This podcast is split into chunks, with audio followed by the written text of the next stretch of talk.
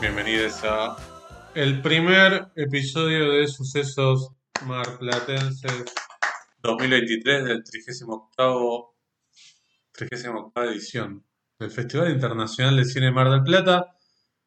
Quien les está hablando en este momento es José Tripodero. Y aquí está Vicky Duclos acompañando al querido José Tripodero en esto que es Sucesos marplatenses, ¿no? parte 1. Claro, parte 1. O sea, es el principio igual, ¿eh? ¿Qué? Sí, sí, por eso, pero sí. esto es una pretensión, es una pretensión, Sí. la parte 1 sobre todo, es, eh, tenemos todas nuestras expectativas puestas en...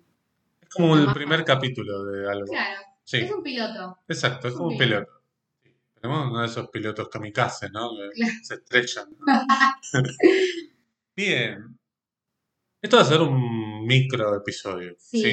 sí. Vamos a aclarar eso porque vamos a hablar de lo que vimos hasta ahora concerniente a las películas argentinas. Sí.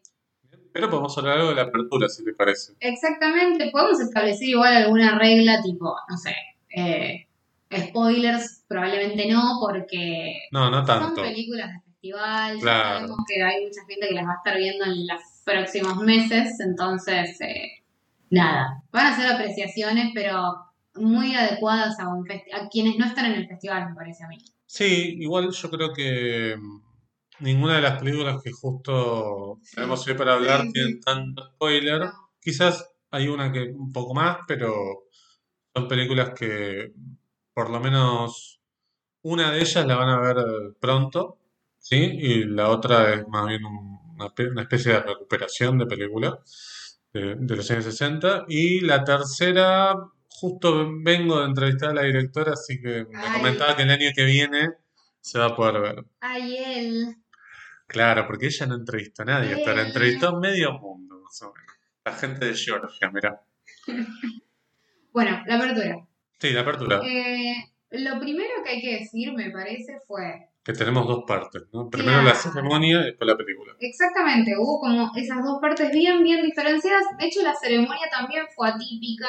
Se estaba ya diciendo desde unos días antes y después ya ese mismo día que fue la apertura ya estaba casi publicándose que iba a estar Sergio Massa en la apertura del festival, cosa que no, no es común, digo, no es común. En general están las autoridades culturales, no sé, ministro de Cultura, presidente del Inca, alguna autoridad por ahí de la provincia de Buenos Aires, pero no es tan común que venga un ministro de Economía. Esto claramente está eh, alrededor de lo que es una campaña, digo, está el balotaje de acá pocos días, entonces, bueno, nada, está como vino a hacer eh, presencia y hablar un poco, y eso hizo que la ceremonia fuera como toda una logística, o sea, se llenó de gente, solo podías entrar con invitación, una invitación aparte eh, física, impresa, que te la tenían que dar en un sobre, eh, ¿qué más? Así como atípico de la, de la apertura, de la ceremonia. Creo que mm, tuvimos una especie de duplicación de lo que vivimos con la presentación en la Cancillería Argentina, donde hablaron Sí. los mismos personajes, salvo Massa. Salvo Massa.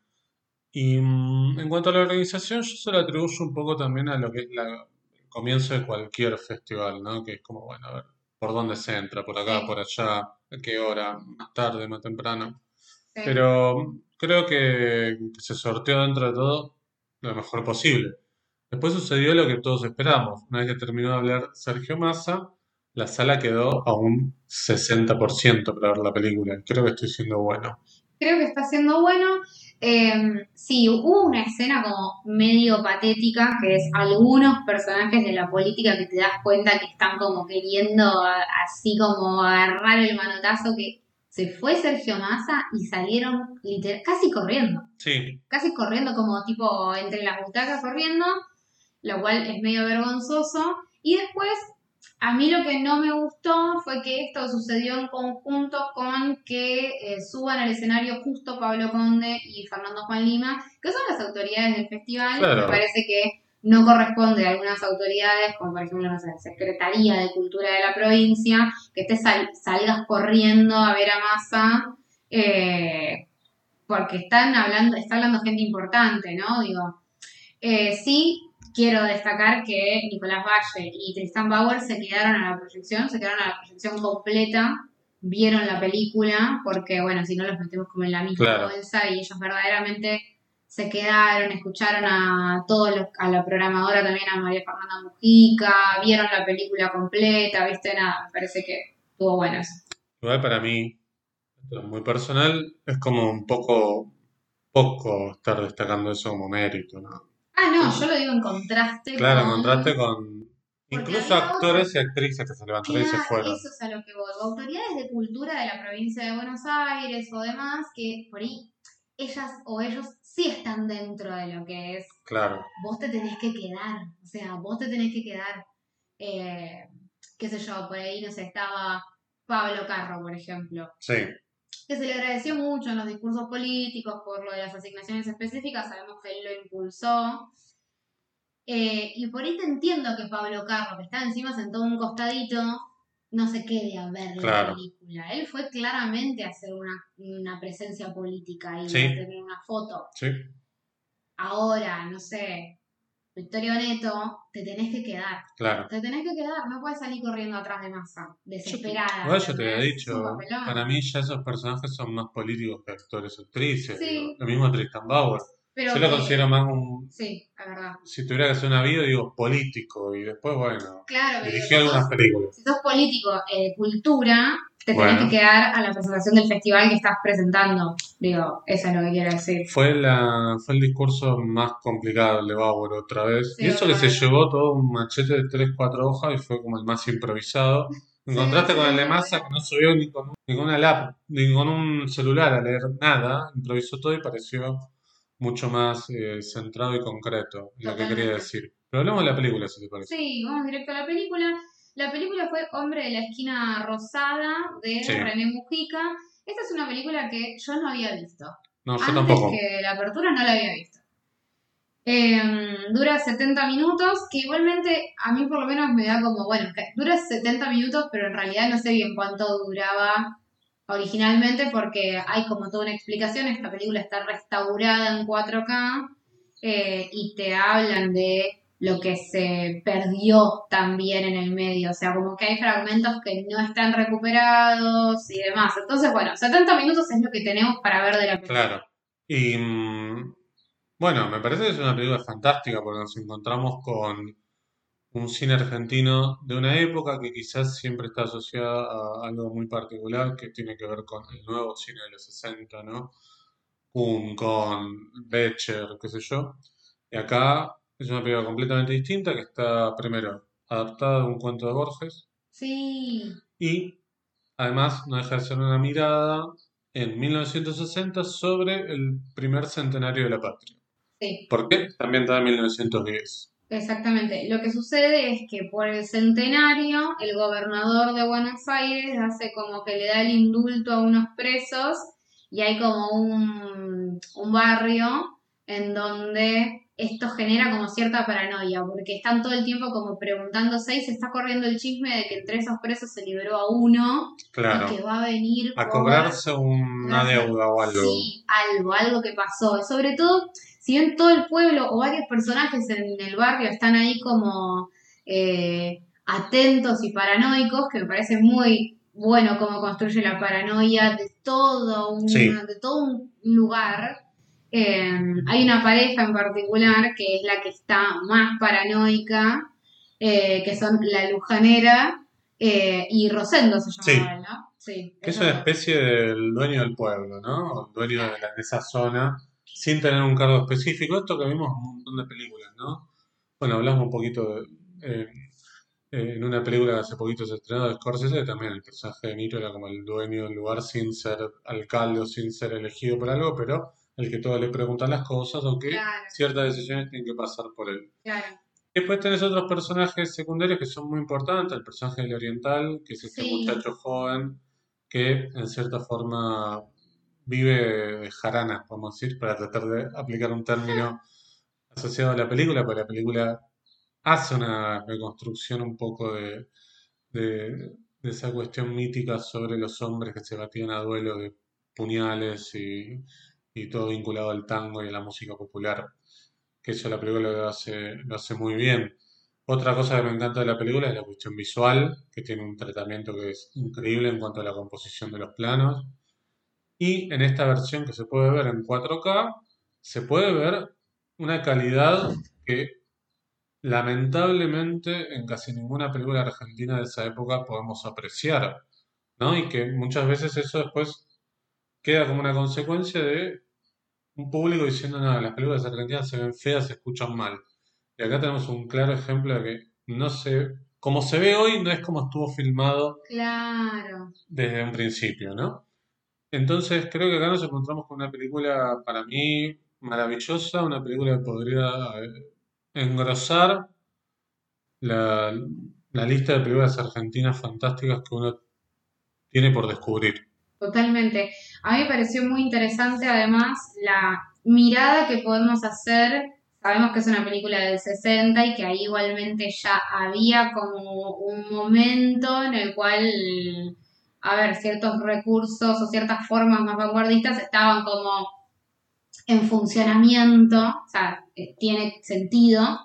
Pero, por ejemplo, me pareció súper interesante ver a los personajes femeninos, eh, como eh, a ver, ¿es una película muy masculina? Sí, es una película muy masculina, pero me parece muy interesante cómo así como agarra a los hombres para lo que es como lo más tosco, lo más impulsivo, ¿no? Como lo menos cerebral, agarra a las mujeres para lo más intuitivo, Sí. ¿no? lo más... Eso es como lo más tradicional, si se Sí. quiere, el desdoblamiento de roles. No obstante, Sí me parece interesante, sobre todo si, si ven la película van a ver que al final hay como una cosa medio de qué lugar ocupan las mujeres dentro de esa cosa más subyacente, ¿no? Como que son los tipos los que se baten a duelo a faconazos, eh, pero las, las mujeres están como cocinando lo suyo también por debajo, ¿no? Y no literalmente Claro, cocinando. no en la cocina, pero sí son ellas las que quedan, ¿no? Las que quedan y las que leen la realidad o las que leen a los hombres. De hablar, de hablar. Eso me parece fascinante en, en cómo está construido, este, sobre todo el personaje de Susana Campos y también de esta Madame, ¿no? Este, Claro. que, que- que es genial. Bueno, ojalá la puedan ver la película en algún momento que se pueda. No sé si se subirá a Cinear o a alguna otra plataforma, pero. Ni idea. O si tendrá algún mini estreno o tendrá. O será parte de algún ciclo. Eh, estén atentos porque de verdad vale la pena verla en sala de cine. Sí. Pasemos a la segunda película, que es la primera que vimos dentro de la competencia internacional. Es lo nuevo de Anaí Berneri, después de varios años de no dirigir películas. Se llama Elena Sabe, Sí, película de Netflix. Protagonizada por Mercedes Morán principalmente, sobre una novela de Claudia Piñeiro, una de las primeras novelas de Claudia, Claudia Piñeiro, homónima, tiene el mismo nombre de la película. Bien, esta película traía ya como algunas eh, cosas interesantes por las que queríamos verla. Y yo primero me encontré con... Voy a decir las cosas positivas, si te parece, primero de la película Dale. que a mí me interesa mucho cómo Anaí Berneri siempre que posa la mirada sobre alguna problemática que en manos de otro podría ser como algo mucho más banal o más simplista o encapsulado en el estereotipo, ella lo ubica siempre en el punto justo. Hace muy poquito hablábamos con Nico Artusi de Un año sin amor, su primera película, una mirada sobre eh, la dinámica gay en los 90 en Buenos Aires. A la Nisla también le dedicamos un episodio sobre la problemática de una prostituta del interior que se salía del canon de cómo se construye ese tipo de personajes de no, bueno, está eh, llevada a que sea prostituta y ella no quiere ser eso. Y acá era todo lo contrario. Era una mirada posible sobre eso que muchas veces desde el desconocimiento se condena. Y acá se mete con un tema muy particular que es una mujer que eh, está enferma de Parkinson, un Parkinson muy particular además, que Sí. lo explicaban muy bien en la, en la conferencia de prensa, no es el Parkinson que quizás estamos habituados de, de ver, que tiene que ver con los temblores, sino con una cuestión más eh, rígida, por eso Mercedes Morán está prácticamente todo el tiempo en la película mirando para abajo y con movimientos que son como muy duros. Y quiere saber qué es lo que pasó con la muerte de su hija, ya que hay algunas dudas y algunas cosas que hay como media turbias. Sí. Bueno, eh, adhiero a eso que estabas mencionando. Me parece que estoy tratando como de conectar algunos puntos, o por lo menos eh, esto era algo que me había parecido cuando veía ya no una película argentina, pero sí la película que vimos hoy, eh, que justamente tiene que ver con esto otra vez de los estereotipos. Y digo, hablamos de los estereotipos en el hombre de la esquina, hombre de la esquina rosada. Eh, y ahora, como en Elena sabe, lo mismo, ¿no? Digo, aparece otra vez el estereotipo desde otro lugar totalmente diferente. Pero sí me parece que hay como una mirada enriquecida del estereotipo, como es enriquecer eso que es en algún punto algo común para una gran cantidad de espectadores, que los metes adentro de un personaje y es muy posible que generes identificación o por oposición o por cercanía, em, pero sí como enriquecerlo. Y para mí lo enriquece desde el lugar de em, no, no darle un 100% de, de decir, de sentencia al personaje, ¿no?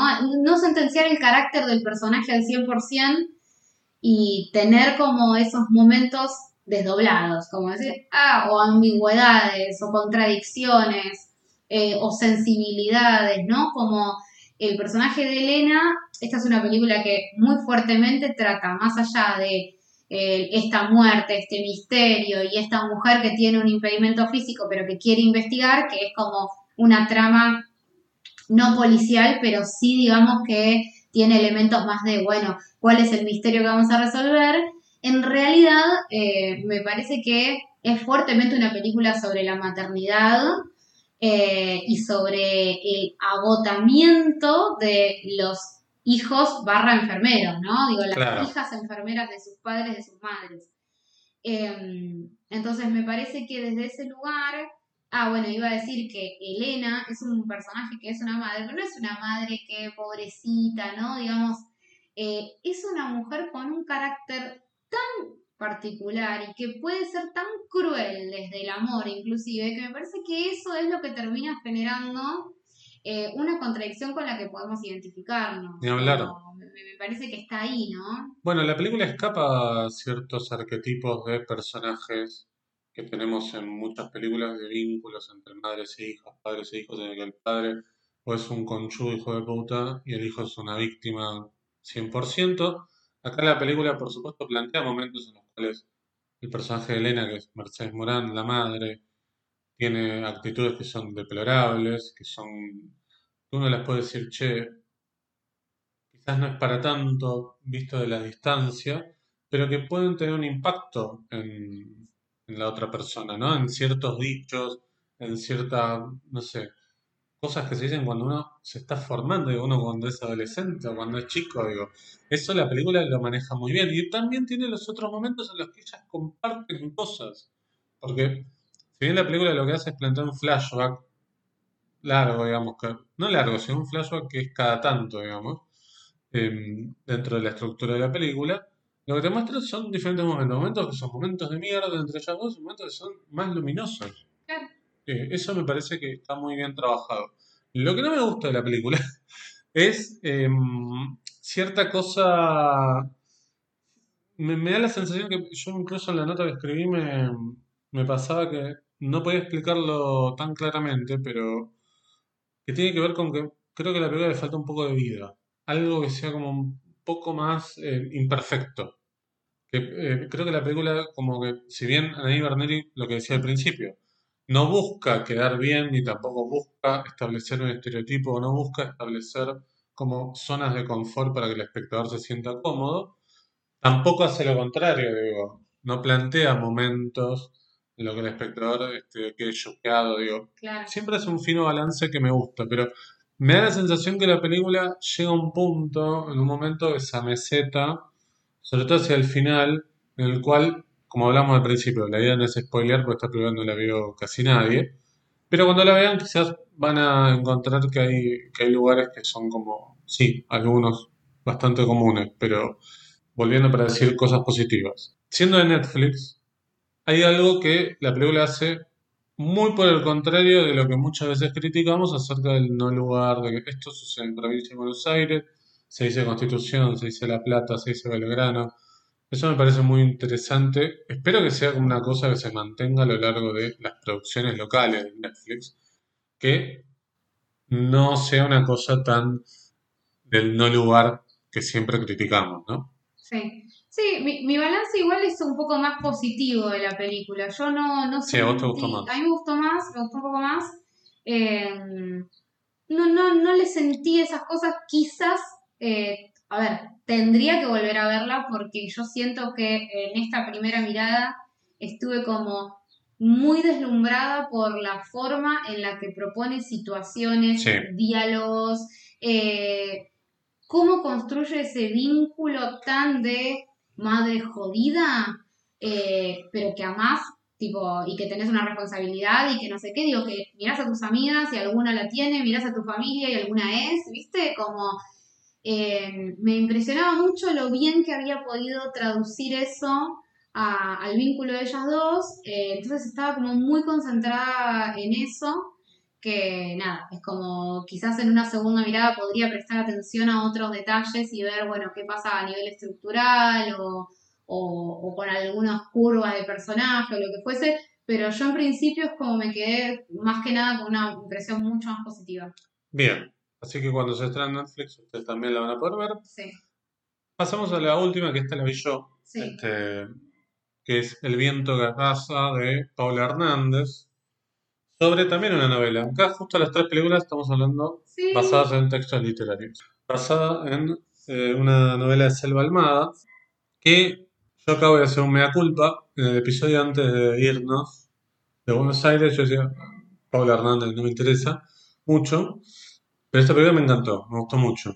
Eh, cuenta la historia de un padre y una hija en los 90. Él es un pastor itinerante, medio nómada, y ella es una chica que acaba de cumplir 18 años, que lo acompaña a él como asistente en eh, estos, estas misas medias extrañas que dan en diferentes pueblos, donde hay un montón de gente necesitada que lo ve a él como una especie de esperanza ante, bueno, la vida que llevan. Hasta incluso la película abre con una especie de exorcismo que es espectacular. Los primeros 15 minutos de esta película son increíbles. Cómo están fotografiados, cómo está actuado. Eh, Alfredo Castro es increíble lo que hace, me parece un actor brillante y siempre está diferente. O sí, sea, claro. Rojo, haciendo un detective.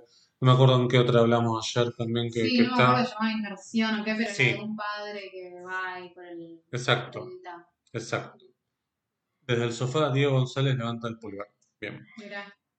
Cuestión que acá, este vínculo que parece como muy mm, anquilosado y que está como casi como una cotidianidad inalterable, va a tener, por supuesto, una, una punta que la va a llevar a ella a redescubrir otras cosas, ¿no? A partir de Bueno, como en un momento se les queda el auto y tienen que ir a un taller mecánico y la espera por un eh, repuesto va a hacer que ellos dos se vinculen con otro padre que tiene un hijo y que es un vínculo completamente diferente al de ellos. Y este pastor como que siente que los tiene que salvar. Y ahí se va a generar como una especie de, eh, eh, eh, ¿cómo se dice? Eh, ay, no me sale la palabra. Em, conflicto, conflicto entre ellos, un poco de tensión, exacto. Gran trabajo de Alfredo Castro, gran trabajo de Sergi López haciendo el otro padre con un acento más porteño. Si bien la película está toda filmada en Uruguay eh, y sucede medio con unas fronteras entre Uruguay y Brasil, porque hay algunos personajes que, hablan en portugués o en portuñol, y es brillante lo- el trabajo hecho, digo. Bueno, hablaba con Pablo Hernández, me contaba que, que la producción era muy chiquita, pero sin embargo se ve como una producción de esas que, puedes decir, bueno, tipo una road movie filmada en un montón de lugares. Y, y me gustó mucho la película. Me, me parece como. Me animaría a decir que es la mejor película de Pablo Hernández, por lo menos la que a mí más me gusta de ella. Claro, claro. Y tiene momentos visuales que son increíbles. Hay un momento al final con una oveja que es. Bueno, ella misma lo decía, que parecía más una película de terror Ah, y que lo hicieran en 20 minutos. Ustedes ven la escena y parece salida de, no sé, de Witch o de alguna de, de estas películas medio de los últimos tiempos. Así que esta quizás va a tardar un poco más en verse a diferencia de las otras, porque bueno, no- me comentaba que se va a estrenar probablemente entre marzo y abril del año que viene. No quiero contar mucho más. Van a descubrir, me parece también, este, una historia linda, digo, porque Quizás esto también puede ser como un lugar común de, bueno, la cuestión de la fe, y qué sé yo, un personaje que la pierde, pero acá está mostrada de una manera muy particular. Así que bueno, este, esas son las tres películas que podemos hablar hasta ahora del cine argentino que vimos. Nos queda mucho más por ver, hoy vamos a ver la práctica. Sí. Va, ustedes la van a ver seguro, yo dependiendo de si Boquita pierde antes o gana antes Eh, de los 90 minutos, ¿no? Eso sería un lindo favor que te puede hacer Boquita. Sí, qué sé yo, eh, que dejen todo, después si no se da es, ¿no? Claro. Como dice Diego González. Siempre. fútbol. Aunque esté viendo una película, te dice, bueno, el fútbol es así. Bien, dijimos que iba a ser un micro episodio y ¿Cuánto estamos... dura? ¿Cuánto decís que vamos? 30. Un poquito menos, 26. Ay, entonces es el momento. Es momento para despedirnos. Nos vamos a ver en el episodio número 2, Sí. si es que hay, yo creo que va a haber. Yo creo que sí. Este, así que muchísimas gracias a todos. Gracias Victoria Duclos igual. No, gracias a vos, José Tripodero. Adiós y hasta el próximo Sucesos Marplatenses. ¿No digo? Sí. Bien, adiós.